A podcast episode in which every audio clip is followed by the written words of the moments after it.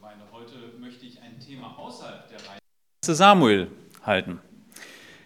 Ähm, gibt so einen Themenbereich, der ähm, mich im Urlaub und auch meine Frau beschäftigt hat. Wir haben uns viel sowieso auch aus unserer Historie heraus mit ein paar Themen beschäftigt. Und eins davon betrifft das Thema der Ehe. Und daraus leiten sich zwei Dinge ab. Das eine ist Mann sein und das andere ist Frau sein. Und heute möchte ich über das Mannsein sprechen. Was es bedeutet, Mann, ein Mann zu sein nach dem Herzen Gottes. Damit weiß ich, habe ich zumindest schon mal die Aufmerksamkeit von der Hälfte der Leute, meistens die Ehefrauen. Ich rate aber den Männern doch, auch zuzuhören. Äh, vielleicht ist das eine oder andere dabei. Ähm, es ist äh, ein, ein Thema, das ähm, sich durch die Bibel zieht und ich möchte damit beginnen, dass ich das aus Sicht der Schöpfung mir mit euch gemeinsam angucke. Ich möchte gleich mit euch einsteigen. Ich möchte gar nicht groß Vorreden halten. Ähm, in 1. Mose 1, Vers 27, da möchte ich mit euch beginnen. Und ihr merkt schon, es beginnt bei der Schöpfung. Dort steht, und Gott schuf den Menschen. In seinem Bild, im Bild Gottes schuf er ihn. Mann und Frau schuf er sie. Nun, das klingt denkbar einfach und so einfach ist es auch. Gott schafft den Menschen als Mann und als Frau. Und dies soll mein erster Punkt sein. Es gibt nur zwei Geschlechter. Das ist in der heutigen Zeit nicht selbstverständlich. Wir leben in einer Zeit, in der Leute die Vorstellung hegen, dass das Geschlecht auswählbar ist. Ich weiß nicht, auf was für Schulen eure Kinder gehen. Ich weiß nicht, mit was für äh, Leuten ihr so im Alltag sprecht auf der Arbeit und wem ihr da so begegnet. Aber ein großes Thema in unserer Zeit ist, wie geht man mit verschiedensten Geschlechtern um? Und es gibt da die absurdesten ähm, Auswüchse, ja, bis über 50 Geschlechter. Ich glaube, teilweise 70 werden heute gezählt. Also das ist verrückt, äh, was da alles passiert. Aber die Bibel redet von Zweien und so ist es auch von Gott gemacht worden. Ich möchte euch auch erklären, wie die Leute dazu kommen. Man muss sie verstehen. Die Grundannahme ist, dass die Person eines Menschen nichts mit seinem Körper zu tun hat. Der Körper und die Person werden voneinander getrennt. Das heißt, ich kann zwar als Mann geboren sein und der Arzt kann als erstes in die Geburtsurkunde reingeschrieben haben oder in das Dokument, das dann zur Geburtsurkunde da ist, es ist ein Junge oder es ist ein Mädchen. Aber man geht davon aus, dass im Leben die Person sich dann anders entwickelt. Und das ist ein Fehler. Die Bibel trennt das niemals. Die Bibel kennt ausdrücklich nur zwei Geschlechter, die vom Körper bestimmt sind. Mann und Frau. Ja, da gibt es verschiedene Arten von Männern, von ihren Charakterzügen. Das möchte ich auch sagen an dieser Stelle. Ähm, ich weiß nicht, mit welchem Männlichkeitsbild ihr heute reingekommen seid. Aber ich möchte das gleich mal in Frage stellen, was viele auch draußen glauben, was ein echter Mann ist. Viele hegen die Vorstellung, dass wenn sie ihre Jungs angucken, ich rede jetzt ausdrücklich mal über die Söhne oder andere Jungs, dass sie sagen, ach guck mal, der kocht lieber als Fußball zu spielen. Oder der malt lieber als auf Bäume zu klettern. Oder der ist aber empfindlich der weint ja, wenn er hinfällt. Und sie glauben, das kann kein echter Mann sein. Wenn ihr das so denkt, seid ihr genau dieser Theorie aufgesessen. Ein Junge ist ein Junge, weil er so geschaffen ist. Und da kann es Unterschiede geben. Ich möchte das an einem biblischen Beispiel verdeutlichen. Zwei Brüder, Jakob und Esau. Beides Männer. Ich möchte dieses Beispiel kurz mit euch überfliegen in 1. Mose 25, Vers 23, als sie geboren werden, oder kurz davor, da spricht Gott zu Rebekka, die schwanger ist, und sie merkt, in ihr, da sind diese, diese beiden, da, da ist eine Unruhe, ne? und das sind Zwillinge. Da spricht Gott zu ihr.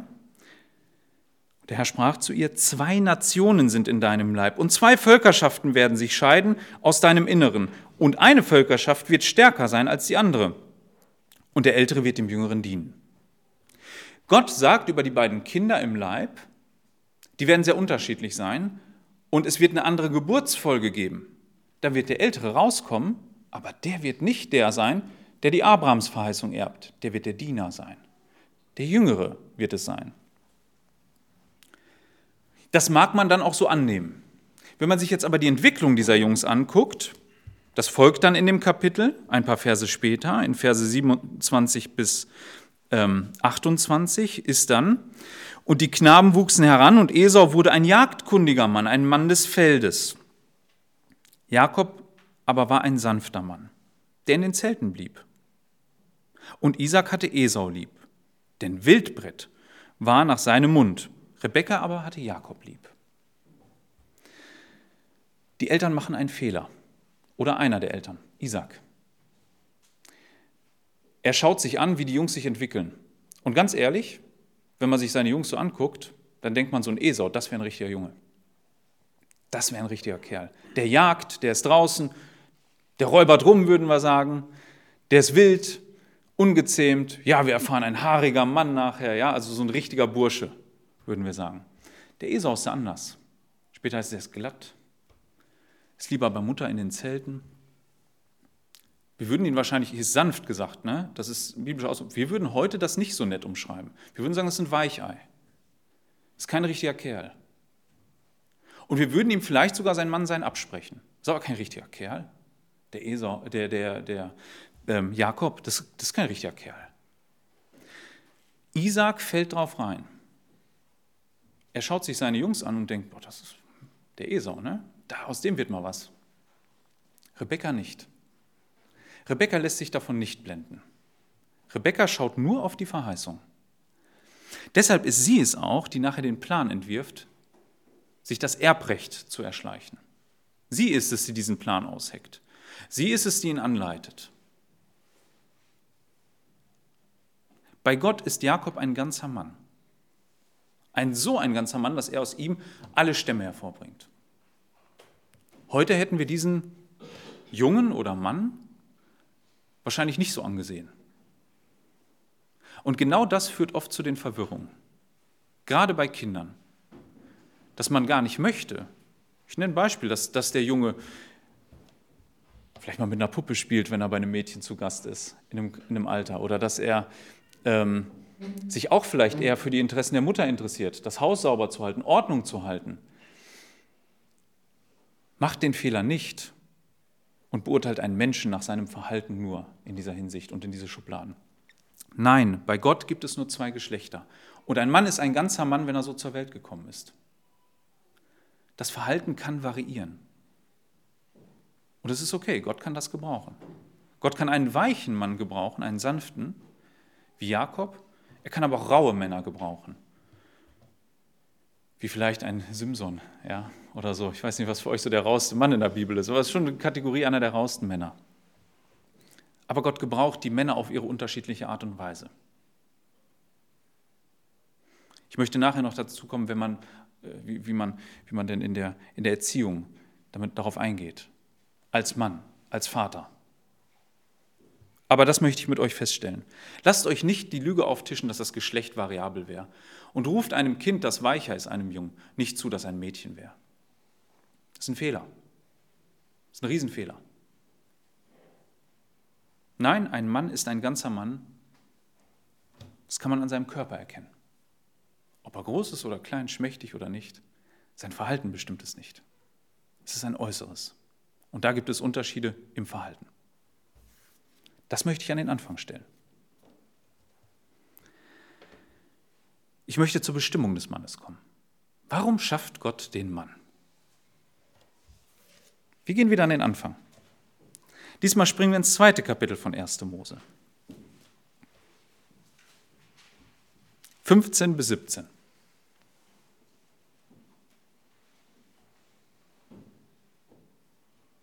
Nur Adam ist geschaffen und deshalb wird, wenn vom Menschen geredet wird, nur von Adam gesprochen.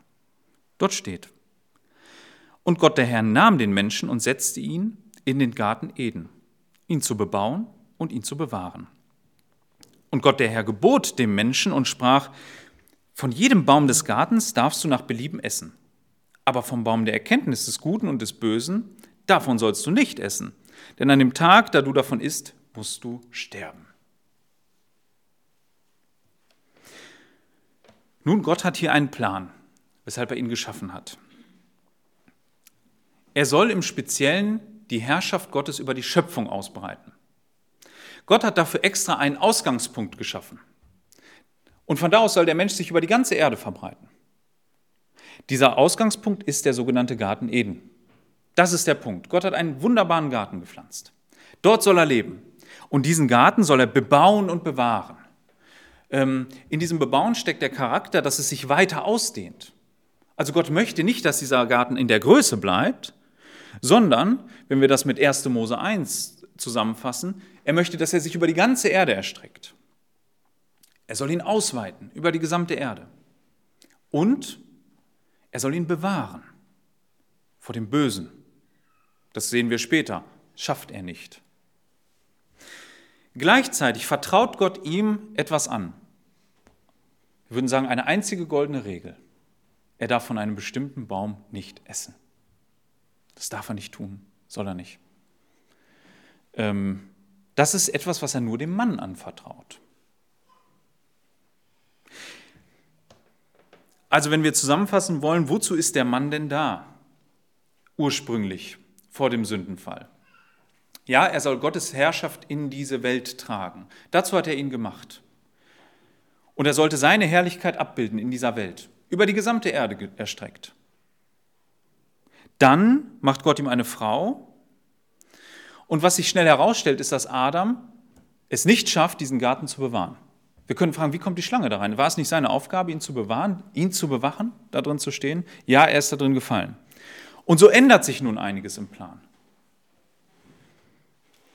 Gott schränkt den Menschen ein, und zwar außerhalb des Gartens zu leben. Und er muss in die gefallene Welt. Und da spricht er zu ihm in 1. Mose 3, 17 bis 19. Jetzt kommen wir dazu, was, was wir Männer in dieser Welt eigentlich tun. Das war der ursprüngliche Plan. Das ist aber so nicht mehr ganz da. 1. Mose 3, 17 bis 19. Und zu Adam sprach er, weil du auf die Stimme deiner Frau gehört und gegessen hast von dem Baum, von dem ich dir geboten und gesprochen habe, du sollst nicht davon essen, so sei der Erdboden verflucht um deinetwillen. Mit Mühe sollst du davon essen, alle, alle Tage deines Lebens. Und Dornen und Disteln wird er sprossen lassen, und du wirst das Kraut des Feldes essen. Im Schweiß deines Angesichts wirst du dein Brot essen, bis du zurückkehrst zur Erde. Denn von ihr bist du genommen, denn Staub bist du und zum Staub wirst du zurückkehren. Hier sind mehrere Dinge drin. Ich möchte mich auf eigentlich nur einen Hauptaspekt beschränken. Das Leben des Mannes ist fortan von großer Mühe gekennzeichnet. Harter, schwerer Arbeit, die kein Ende nimmt. Also wir leben ja in einer Zeit, in der die meisten Männer von uns, also ich glaube fast alle, nicht mehr aufs Feld gehen, um ihren Lebensunterhalt zu bestreiten. Das machen wir vielleicht, weil das eine Art Hobby ist oder ein Ausgleich zu unserem eigentlichen Beruf. Aber mit dem eigentlichen Schaffen an der Erde haben wir heute nichts mehr zu tun, die wir sitzen. Die meisten, würde ich sagen. Nun zeigt sich hier aber, dass Adam einen ständigen Kampf ausgesetzt ist mit diesem Erdboden. Dieser Erdboden, der einfach nicht auf Knopfdruck das produziert, was er möchte. Der einfach nicht auf Knopfdruck das tut, ähm, was Adam vielleicht vorher rein investiert hat, nämlich Weizen aufgehen lassen oder was auch immer er reingesteckt hat. Da kommt noch anderes Zeug mit. Und dagegen kämpft dieser Adam und alle seine Nachkommen fortan. Sie müssen sich dagegen wehren und das mit Plackereien, mit Schmerzen verbunden. Ja? Also welche Auswüchse Disteln annehmen können, habe ich erst in diesem Haus gelernt, wenn man da hinten nämlich mal hingeht und sieht, dass die mannshoch werden können, diese, diese Biester. Das ist ja, das ist unvorstellbar. Und dagegen müsste man jetzt kämpfen. Nicht mit den schönen Handschuhen, die wir heute haben oder diesen äh, Chemikalien und Mitteln, sondern wirklich mit, seiner, mit seinen Händen und seiner Kraft und seinem Schweiß. Was für eine Plackerei. Und, die, und da setzt Gott noch einen drauf. Am Ende, Adam, gegen diesen Boden, gegen den du kämpfst, der dir dein ganzes Leben Mühe macht, zu dem wirst du dann nachher auch noch. Du wirst diesen Kampf verlieren. Am Ende bleibt nichts von dir. Außer das, was deine Arbeitsgrundlage das ganze Leben war. Wenn man das Leben mal so betrachtet, jetzt sind wir in einer anderen Welt, ja, also wir sind in einer Gesellschaft, da haben wir damit nichts mehr zu tun, aber äh, als, als der Prediger, als Salomo das Buch der, des Predigers aufschrieb und er all das sah, dann kommt er in seinem Fazit zu folgendem Schluss in Prediger 12, 5b bis 8. Ich lese es einmal.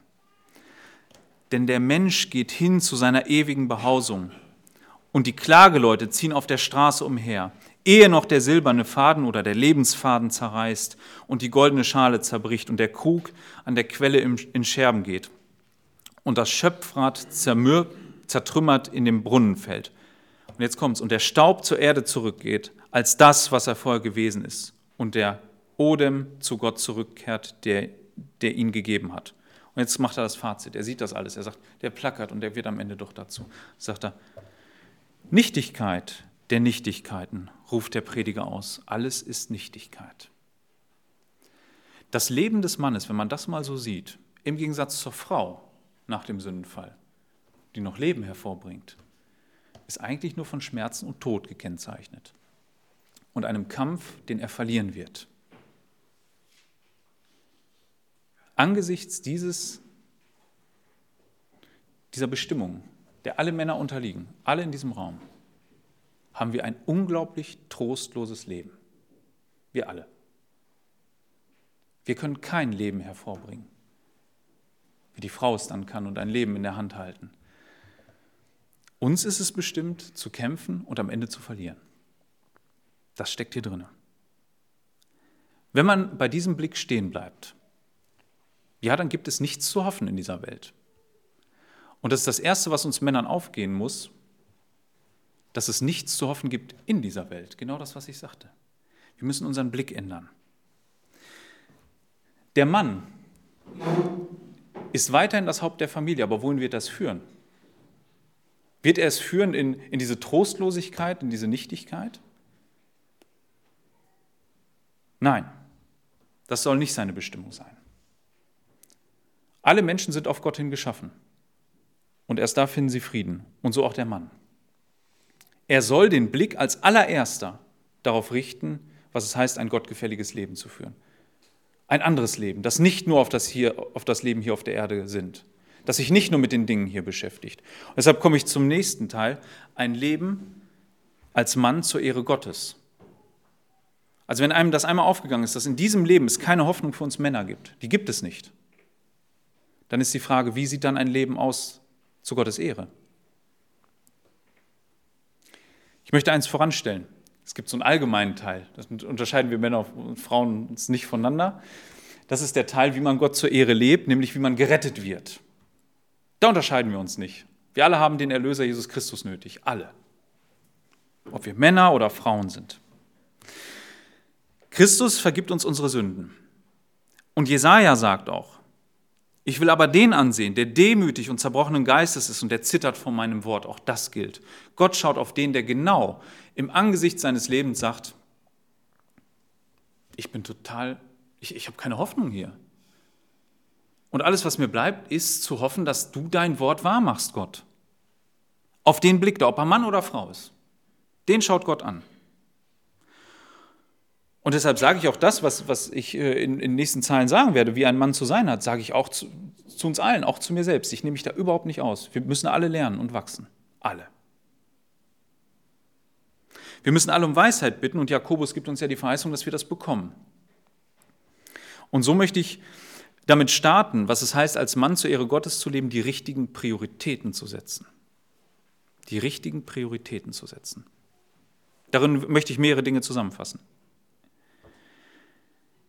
Dein höchstes Ziel muss sein, deine Familie Gott zur Ehre zu führen. Das beginnt im eigenen Leben, Gott zur Ehre zu leben. Du wirst deine Familie nie Gott zur Ehre führen können, wenn du nicht deine, dein eigenes Leben Gott zur Ehre führst. Hiob ist das Musterbeispiel. Hiob ist ein Mann, der nicht nur selber Gott zur Ehre lebte, sondern der auch eins tat, er, er hatte Sorge darum, ob seine Familie das auch tut. Das bewegte ihn. Im ersten Kapitel, Kapitel 1, Vers 5, da wird uns skizziert, wie er opfert. Ähm, und wie er, das ist nicht 1, Vers 5, aber im ersten Kapitel wird uns das skizziert, wie er opfert für seine Kinder. Mit der Befürchtung, dass sie doch Gott im, im Leben irgendwie innerlich verfluchen. Das war ja seine Hoffnung, dass sie das nicht tun. Und er setzte alles daran. Also als allererstes ist die Frage, wenn du ein Mann nach dem Herzen Gottes sein willst, bist du denn generell, ja, ein Mann nach dem Herzen Gottes, nicht nur ein Ehemann nach dem Herzen Gottes oder ein Vater, sondern lebst du selber so und hast das höchste Ziel in deinem Leben ausgerufen, dass du Gott verherrlichen möchtest. Das ist die aller, allererste Frage.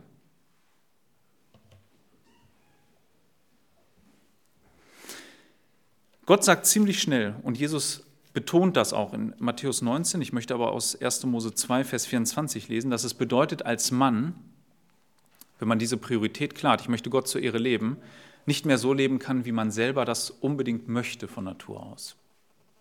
Ich, komme, ich gehe jetzt ans Eingemachte. 1. Mose 2, Vers 24 steht. Darum wird ein Mann seinen Vater und seine Mutter verlassen und seiner Frau anhangen und sie werden ein Fleisch sein. Ich weiß, der wird oft nur in Bezug auf die Ehe benutzt, dieser Vers. Und das ist auch gut, das ist auch richtig, das ist auch der Kontext. Aber hier ist gleichzeitig was drin für uns Männer. Ich würde es umschreiben, verhalte dich erwachsen. Verhalte dich als Mann erwachsen. Und das klingt jetzt so, natürlich tue ich das. Ich gehe arbeiten, ich verdiene mein Geld. Ich möchte auf eine ganz andere Ebene. Wenn ich eine, eine Tendenz beobachte, wie so das Männerbild in unserer Gesellschaft ist, dann dass Männer eigentlich nur große Jungs sind mit teuren Spielsachen. Als Junge wächst man so auf und denkt, boah, wenn ich erwachsen bin, dann kann ich mir das kaufen, dann kann ich das machen, dann kann ich das und jenes. Dann sagt mir keiner mehr. Mama sagt nein, Papa sagt nein, ich habe nicht so viel Geld. Aber wenn ich erwachsen bin, dann kriege ich das, was ich will. Das war so mein Jungenherz, ne? als ich so äh, nicht, 12, 13 war und auch ein bisschen älter. Dann denkt man so, oh, und die anderen Jungs, die haben das und ich will das auch. Ganzen tollen, teuren Spielsachen. Manchmal ändert sich die Spielsache, die man haben will, aber der Wunsch nicht. Ich beobachte heute, dass es einen unglaublichen Markt gibt für Männer, was sie an Spielsachen haben. All voran Handy und was weiß ich was alles. Teure Spielsachen. Und sie glauben, genau das haben zu müssen, dafür zu leben. Sie glauben, dass ihre, ihre äh, Spielekonsolen und Playstation, Computerspiele immer noch das Wichtigste sind. Und dass man sowas haben muss. Ich sagte, das muss kein Mensch haben. Das ist der eine Aspekt. Also Männer in unserer Gesellschaft werden oft nur zu großen Jungs mit teuren Spielsachen erzogen. Ja, Technik kann begeistern, das tut es auch bei mir. Autos können begeistern, das tut es auch bei mir. Aber das sind nicht die Dinge, für die wir leben. Das sind nicht die Dinge, auf die unser Männerherz abziehen soll. Werden wir erwachsene Männer, bedeutet, sorgen wir nicht zuerst für unsere eigenen egoistischen Wünsche. Das Erste, was mir oft in Ehegesprächen auffällt, wenn ich mit, wenn ich mit jungen Männern zusammensitze und man sie fragt, hey, warum möchtest du das Mädel heiraten? Dann kommen oft Sachen wie, ah, sie ist so hübsch, ähm, ist eine Frau nach dem Herzen Gottes, ach, sie hat die und die Eigenschaften, wir lachen gern und dies und jenes. Und mein Gedanke ist dann ganz oft, das Ziel dieses Kurses ist es, ihm auszutreiben, dass er sich nur neues Spielzeug sucht, was seinen egoistischen Wünschen entspricht. Weil was ist, wenn seine Frau nicht mehr hübsch ist? Was ist, wenn sie nicht mehr mit ihm gemeinsam lachen kann? Was ist, wenn sie nicht mehr die gemeinsamen Aktivitäten und Hobbys haben? Ist sie dann ein Spielzeug, das er wegwirft? Oder wird er ein Mann sein und zu ihr stehen? Das ist eine ernste Sache gerade bei jungen Leuten. Sie werden so erzogen, dass sich die Welt um, sich, um sie dreht und um ihre egoistischen Wünsche. Das ist das Ziel, dass wir echte Männer werden und Mutti und Vati verlassen und unser Leben in voller Verantwortung leben. Das mag manchmal einfacher sein. Es mag manchmal einfacher sein, noch der kleine Junge zu sein und, zu, und sich von seiner Frau ja, sich da einfach dran zu hängen, ne? zu sagen, was, die sollen mir mal sagen, wo es lang geht. Auch das ist ein anderer Aspekt. Ne? Da sind es nicht die egoistischen Wünsche, das ist einfach so, ich werde einfach nicht erwachsen, ich übernehme keine Verantwortung. Lass das andere machen. Und andere ziehen einfach nur zu einer Frau, von der sie sagen, das ist meine neue Mutti, mehr oder weniger, die wird mich jetzt durchziehen. Sie übernehmen keine Verantwortung. Sie übernehmen nicht ähm, ja, die Rolle des Ernährers, des Mannes, der vorgeht. sondern sie sagen weiterhin, nö, Hotel Mama heißt jetzt Hotel Ehefrau. Und auch das ist es nicht, was Gott hier im Sinn hat. Sie übernehmen volle Verantwortung.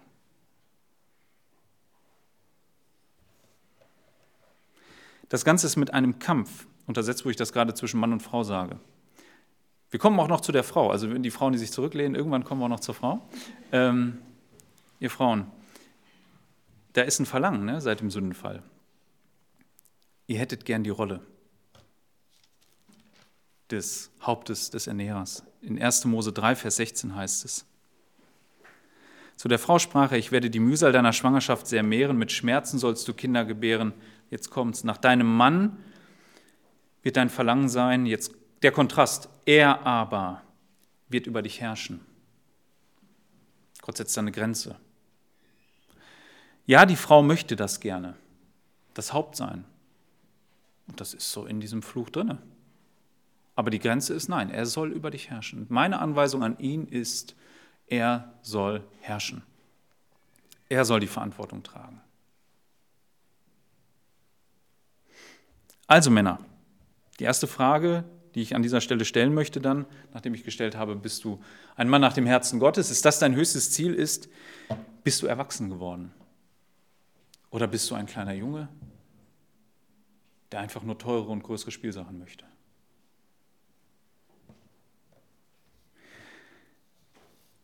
Der nächste Punkt ist, und das ist in diesem Fluch mit drinne, arbeite in deinem Leben, trotz des Fluches, so gut du kannst, um, wenn du eine Familie hast, für sie zu sorgen. Ich möchte das mal relativieren, was es heißt, gut zu sorgen. Ich kenne den Satz und bin mit dem aufgewachsen, von meinen Großeltern, von meinen Eltern. Ja, wir wollen, dass es euch mal besser geht. Ich weiß nicht, ob ihr den kennt. So ein Ziel, ne? Ich frage mich manchmal, was damit gemeint ist. Also es mag ja legitim sein für eine Generation, die nichts hatte.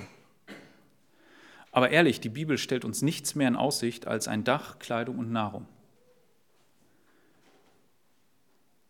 Dafür zu arbeiten, dass es den Kindern besser geht, heißt das, ihnen mehr Blödsinn zu ermöglichen? Was meint man damit? Will man einen noch größeren Urlaub oder ist ein Urlaub überhaupt notwendig? Will man ein noch größeres Haus oder zwei oder drei? Möchte man ein teureres Auto oder drei oder vier? Oder was ist das Ziel hinter diesem Satz? Ich glaube manchmal, so, so, Sätze, die noch in einer Generation bei meinen Großeltern, die Hunger kannten und all das mitgemacht haben und sagen, euch soll es nie so gehen, dafür wollen wir sorgen. Dieser Satz ist einfach weitergegeben worden, aber hat einen ganz neuen Sinn bekommen. Wir wollen, dass ihr noch mehr habt als wir. Eure Kinderzimmer sollen voller sein.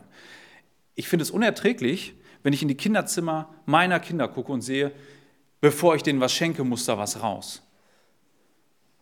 Ich kann nicht noch ein größeres Kinderzimmer bauen oder ein zweites. Und man fragt sich manchmal, und trotzdem kommt der Satz, ja, ich möchte, dass es euch mal besser geht. Die haben alles. Und man fragt sich, was denn noch?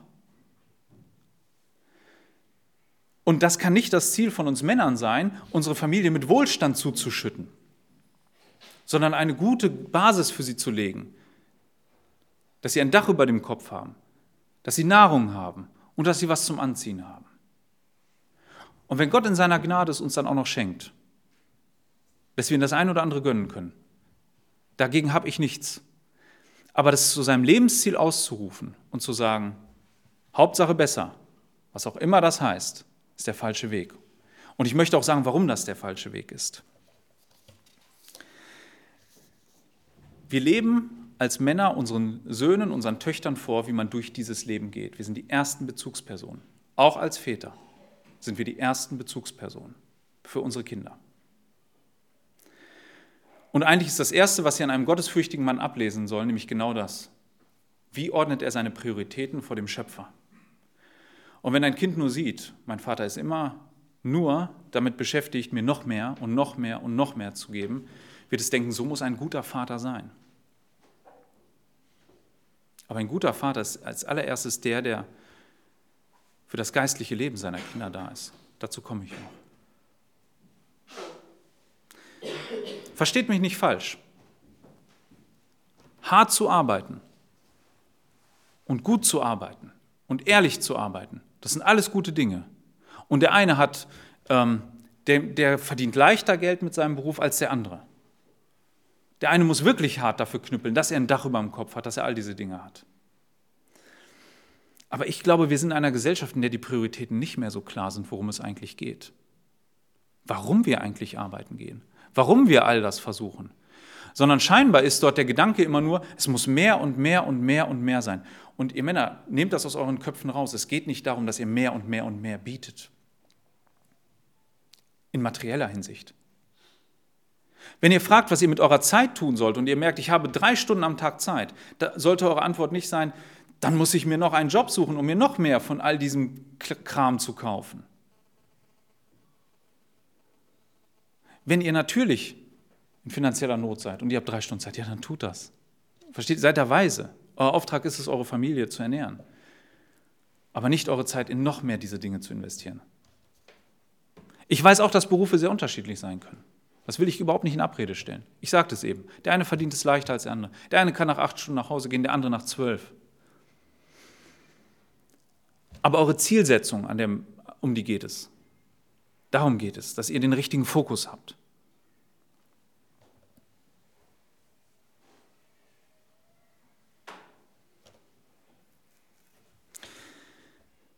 Ich komme zum Leben in der Familie. Ja, der Mann ist das Haupt. Der Mann soll vorangehen, trotz des Fluches.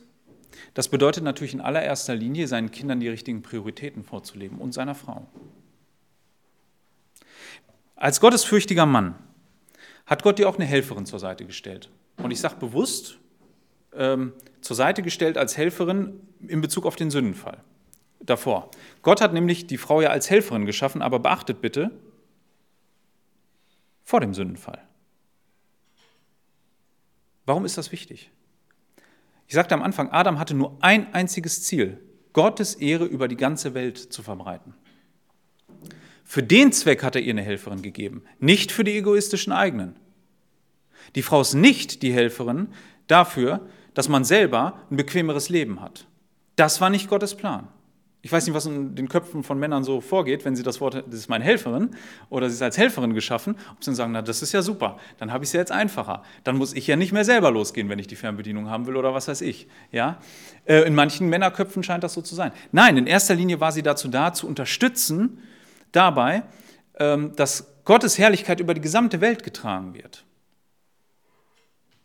Und als gottesfürchtige Ehemänner habt ihr die Frau immer noch an eurer Seite, aber wohin wollt ihr sie führen, wenn nicht zu Gott, wenn das nicht euer höchstes Ziel ist. Als gottesfürchtiger Ehemann solltest du das geistliche Oberhaupt sowohl für die Frau als auch für deine Kinder sein. Um das mal zu verdeutlichen, was ich damit meine. Folgendes Gedankenexperiment. Angenommen, ich würde heute sagen, liebe Geschwister, Sonntagsschule, Jungschar, stampfen wir alles ein. Wie wäre deine Reaktion als Vater? Das können jetzt wahrscheinlich nur die Väter nachvollziehen. Ähm, als Vater, würdest du sagen, äh, das ist keine Gemeinde für uns? Unsere Kinder müssen unterrichtet werden. Das kann nicht wahr sein. Ähm, die müssen noch irgendwo geistlichen Input bekommen. Dann sage ich dir, Moment mal, was tust du mit deinen Kindern zu Hause? Ist da der Fokus? Oder hast du deine Aufgabe, geistliches Vorbild und Lehrer für deine Familie zu sein, an die Gemeinde abgegeben. Gott hat das nirgendwo gesagt, dass die Gemeinde der erste Lehrpunkt für die Kinder ist. Den gibt es nicht. Sondern die Erziehung ist in Sprüche zum Beispiel völlig klar geregelt, ist in der Familie. In jederlei Hinsicht. Ich komme gleich noch zu den Sprüchen, was sie zum Thema Erziehung sagt bei den Vätern. Aber das Geistliche ist eindeutig im Haus verankert. Bei den Vätern. Also wenn von heute auf morgen Kinderarbeit in der Gemeinde sterben würde, würde damit das geistliche Leben eurer Kinder sterben? Wäre meine Frage an euch Väter.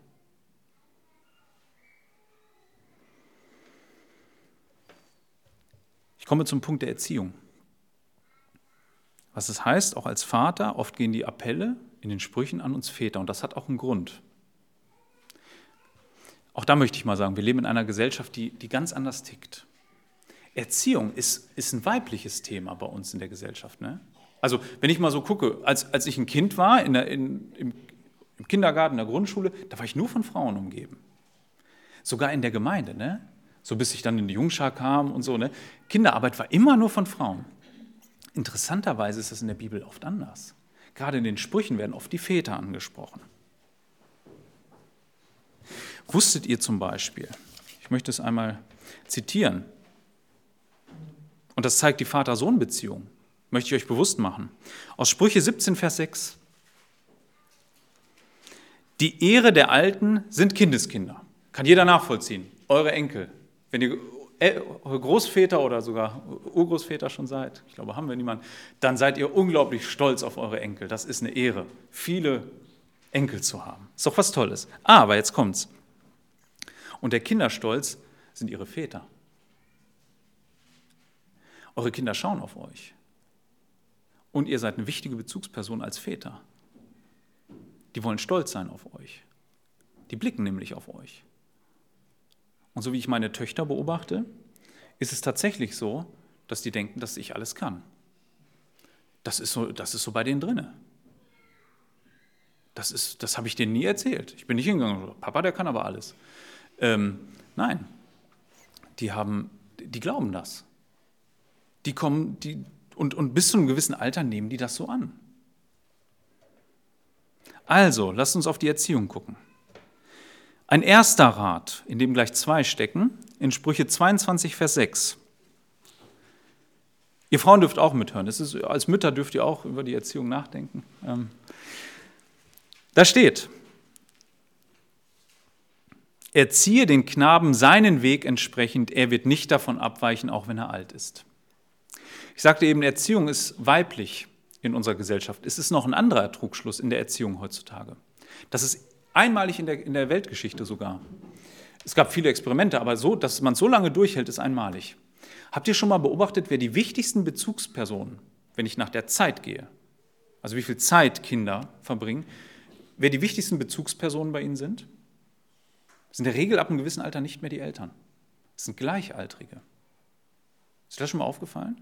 Und man denkt, Kinder brauchen unbedingt die Gleichaltrigen um zu verstehen, wie man durchs Leben kommt. Mit anderen Worten, Gleichaltrige können eine Vorbildfunktion einnehmen.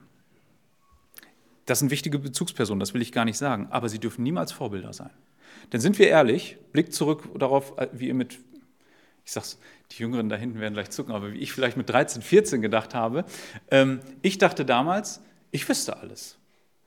Und auch mit 16 dachte ich das noch. Also das ist ja so in uns drin. Ne? Da kommen die Eltern und sagen so nicht und du denkst, also das weiß ich aber besser. Das ist ein ganz normaler Reflex. Aber im Rückblick sage ich euch, den Rat gebe ich euch auch, Sie wissen nicht alles, aber vieles wissen Sie besser. Und hätte ich öfter mal drauf gehört. Also hätte ich mir manchen Fehler erspart. Bin ich ehrlich. Ähm aber hier ist ganz klar die Anweisung, erziehe den Knaben seinen Weg entsprechend. Das ist eine Anweisung an uns Erwachsene, an die Eltern. Die erste Bezugsperson sind und bleiben wir Eltern, bis er das Haus verlässt. Das können wir auch nicht Gleichaltrigen überlassen. Das funktioniert nicht. Und gerade wir Väter sollten auch da weise sein. Und auch da ist es gut, auch Einspruch zu erheben, wenn wir sehen, da ist falscher Umgang. Scheut euch da nicht. Denn das, was das Kind in dem Alter lernt, sagt ja der Vers, wird es bis ins Alter berücksichtigen.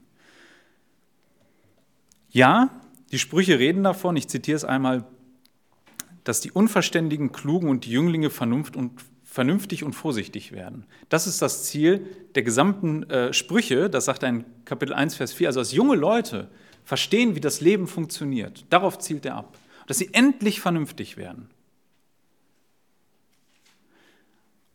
Ja, und Weisheit ist kein, kein Charakter der, der Jugend. Ist es in der Regel nicht. Hier drin steckt aber noch was. Erziehe den Knaben seinen Weg entsprechend, er wird nicht davon abweichen, auch wenn er alt ist. Also schau darauf, was du ihm mitgibst, auch was Gleichaltrige mitgeben, damit er im hohen Alter die richtigen Dinge berücksichtigt. Erziehe den Knaben seinem Weg entsprechend. Zwei Dinge sind da drin. Einmal, jedes Kind ist anders. Ich sagte das eingangs. Du wirst, ich mache mal ein Bild, aus einer Eiche keine Tanne machen. Wenn dein Kind gewisse Charakterzüge hat, ist es sensibler. Es ist vielleicht so, dass es, ähm, vielleicht ist es auch gröber mit allem. Dann musst du ihm beibringen, wie es damit umgeht. Du kannst es nicht gröber zu einem gröberen Menschen machen, ohne es dabei wirklich zu misshandeln. Das funktioniert nicht. Aber du kannst ihm beibringen, wie er mit seiner sensiblen Art richtig umgeht. Oder einem groben Menschen kannst du nicht zu einem Weichling machen, ohne ihn zu verbiegen. Aber du kannst ihm beibringen, dass er mit seiner groben Art richtig umgeht. Das heißt, sie nicht einsetzt, um seine Mitmenschen zu verletzen, ja, sondern um zu schützen beispielsweise. Oder es zum Guten einzusetzen. Dazu musst du aber den Weg kennen. Das ist das, was da zusammenhängt, seinem Weg entsprechend. Was kann aus diesem Kind mal werden? Hast du eine Vorstellung davon als Vater? Was aus deinen Söhnen, aus deinen Töchtern werden kann? Nicht, was du gerne möchtest, was aus ihnen wird, sondern wenn du sie ansiehst und sagst, das sind die Eigenschaften, die sie haben. Wie können sie damit durchs Leben gehen? Ich rede nicht von Berufswahl, ich rede nicht davon. Und ob sie heiraten, wisst ihr auch alle nicht.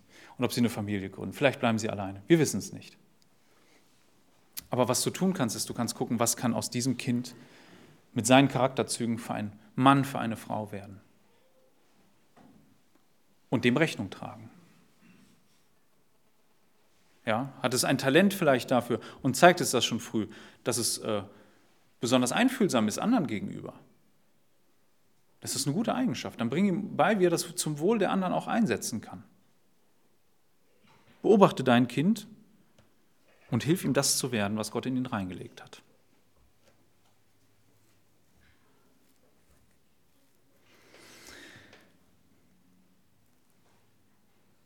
Also ihr Männer, von den Prioritäten, wenn ihr an eure Familien denkt und an dem, was ihr im Leben macht.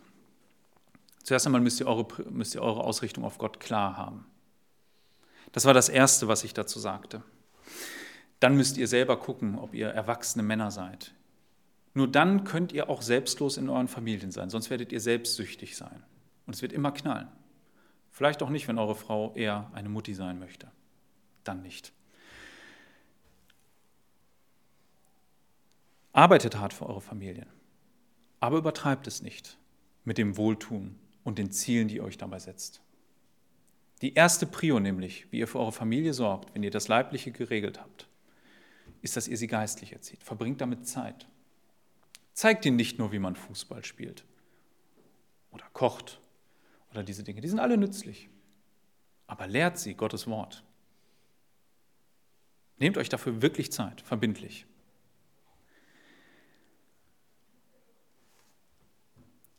Ich möchte zum Abschluss, also das war die Frage, wie ihr mit der Zeit umgeht, ne?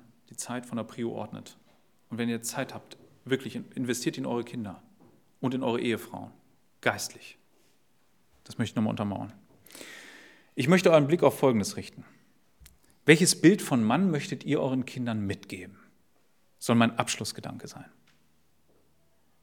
Möchtet ihr, jeder hat ja so eine Vorstellung, der Mann sein, der alles kann, der harte Hund, der Sportler, der Handwerker, der Malocher, was auch immer. Ich möchte euch ein anderes Bild geben. Ich glaube, das größte Bild, das man seinem eigenen Kind mitgeben kann und was es wirklich fürs Leben prägen wird, ist das eines Mannes, der sich ganz an Gottes Zusagen klammert. Eure Kinder werden, und da werdet ihr nichts gegen tun können, früher oder später auf Leid und Probleme und Krisen stoßen. Und da wird eine Frage sein, was hat mein Elternhaus mich gelehrt, wie ich damit umgehe? Wo ist meine Sicherheit? Sind es meine eigenen Stärken? Sind es meine eigenen Möglichkeiten? Oder habe ich gelernt, dass selbst mein Vater, wenn finanzielle Sorgen da waren, wenn Krankheit da war, er zuerst Gottes Nähe suchte, er auf seine Knie ging und betete. Das sollte doch das Bild sein, das wir unseren Kindern mitgeben. Väter von uns wird oft verlangt, dass wir die Harten sind. Aber unsere Kinder müssen an uns lernen, dass wir, so hart wir sein mögen, der eine ist härter als der andere, dass wir ganz auf Gottes Gnade angewiesen sind, in allen Lebensbereichen. Das sollte doch das Bild sein, dass unsere Kinder mit rausbekommen, wenn sie denn gehen.